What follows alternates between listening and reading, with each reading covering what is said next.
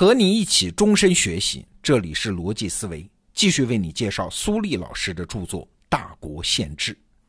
那今天呢，我们来聊一个新问题——度量衡问题，就是长度、重量、体积的亮度问题。哎，你会说，这度量衡也是个限制问题啊？这宪可是宪法的宪呐，有那么重要吗？只要是对构建一个超大国家组织有重要价值的制度设计，都是这本书关注的限制问题。过去啊，研究经济史的人多数会很在意货币啊，这多少呢是受了发达商品经济的观念影响，是现代人视角的产物。但是啊，如果回到我们祖先那种最开始的状态，你就知道了啊，度量衡比货币要重要的多。《大国宪制》这本书里提了两个例证，第一个呢是商鞅当年在秦国变法，就努力的统一了度量衡，而秦国什么时候第一次发行货币呢？哎，是在商鞅死了两年之后啊。还有一个例子是秦始皇统一全国之后，当年就颁布法令要统一度量衡，这是他的首批决策。但是我们知道，秦始皇也统一了货币啊，什么时候啊？是拖到了他死的那一年，你看，这就说明这两件事儿在古代的政治家看来，轻重缓急是不一样的。要是回到当年的场景啊，这很好理解。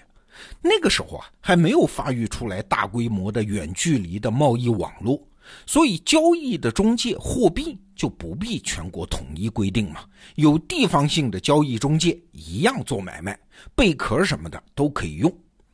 但是度量衡不一样啊，没有统一的度量衡，最基本的政治构架都很难形成。我现在打一个比方，假设啊，假设周天子给了你一块封地，不大，就一个村子那么大啊，你手下呢有几十户、上百户人家，这些人养着你，请问你怎么收税呢？你会说这还不简单吗？一家每年交多少斗粮食就行了。慢着。别忘了啊，这个时候还没有统一的度量衡。什么叫做多少斗粮食啊？没有斗这个概念，没有标准，怎么算呢？哎呀，那你说为难了。那就这样吧，每家每年交收获的一个百分比，比如说交百分之十。那你想想，这项制度一旦规定下去，就意味着收粮食越多的人家交的税越多。你这是对劳动积极性的打击呀！而且你是在制度上就鼓励大家瞒报收获，你看没有一个度量衡，你连一个村子你都管理不了，更何况后来的超大型国家组织啊！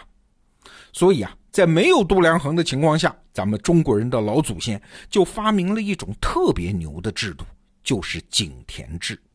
这井田制啊，我们在中学都学过啊，大概的思路是这样的：在九百亩土地上画一个九宫格。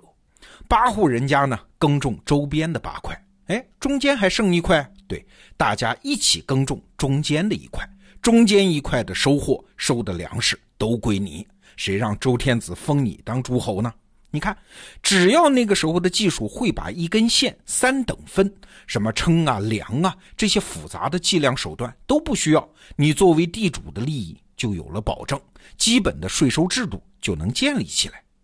我原来上中学的时候就一直很奇怪，中国人为什么要搞那么奇怪的井田制呢？哎，现在明白了啊，这是在没有标准度量衡的情况下，信息和监督成本最低，也最能兼顾公平的一种税收制度。但是啊，只要人口多了，土地情况一复杂，尤其是要构建超大国家组织了，井田制就玩不转了，制定统一的度量衡就成了急迫的需求。对比井田制，我们就知道度量衡的意义了。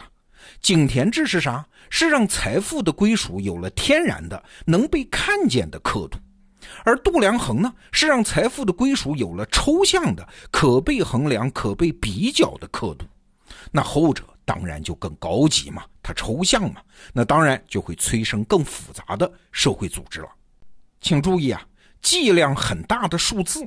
这件事儿不是人天然的能力，这是需要后天用很大强度才能训练出来的能力啊！养过孩子的人都知道啊，教会孩子数数、做简单的加减法，那个难度是不小的。原始人即使他是成人，计数能力一般也不超过三啊？为啥？因为那个时候他很少拥有三以上的财产数字。吴伯凡老师就跟我讲过，古代中亚的一些游牧民族，他的计数能力就特别差。有一个国王，他是搞不清楚自己有多少军队人马的，那怎么办呢？就在草原上搞了一个大围栏，把人马赶进去，满了之后放出来，再放一批进去，他才知道哦，我大概有这么多围栏的军队。哎，你别觉得可笑啊，不是这些游牧民族笨。不是农耕民族，算术和度量衡的技术，它是发育不出来的。好，还是回来说度量衡，有了统一的度量衡，超大规模国家的税收才有了基准，也有了公平，国家的各项制度运转才有了技术条件。我这里就提示一点啊，你想过没有？有了度量衡，才可能建立官僚制度。哎，为啥呢？首先，没有度量衡。国家是没有办法给官员发俸禄、发工资的呀。官僚是职业当官的，他不是分封制下的贵族啊，他没有封地，那他的收入怎么来呢？怎么建立官僚上下层之间的待遇区别呢？怎么让下级官员更有向上奋斗、获得更好收益的目标感呢？哎，总不能各级官员你随意在民间征收吧，或者是上司随意赏赐吧？哎，你看汉代的官员分级别，就是直接按俸禄的计量来分的。你是两千担的官，他是一千担的官，是这么分级别的。事实上，很多游牧民族打进中原，就是因为没有这一系列制度，他的税收是收不上来的，那他的统治就没法巩固。比如说南北朝的时候，拓跋氏就是后来北魏的皇族，拓跋氏打进中原。哎，他马上就面对问题，要管理农耕民族，就需要官僚，但是没有办法发俸禄。哎，他们什么办法？那就不发喽。你们要钱，自个儿去抢，到民间去搜刮。这种统治，你想想看就知道了，他没有办法持续的嘛。直到北魏孝文帝的汉化改革之后，才有能力推行了官员的俸禄制。还有一点啊，没有度量衡，就没有办法对官员进行监察。就是遏制贪污啊！如果是小规模的政体，你想这个问题不大的，因为一个人的消费水准，你吃的穿的，周围的人都看在眼里嘛。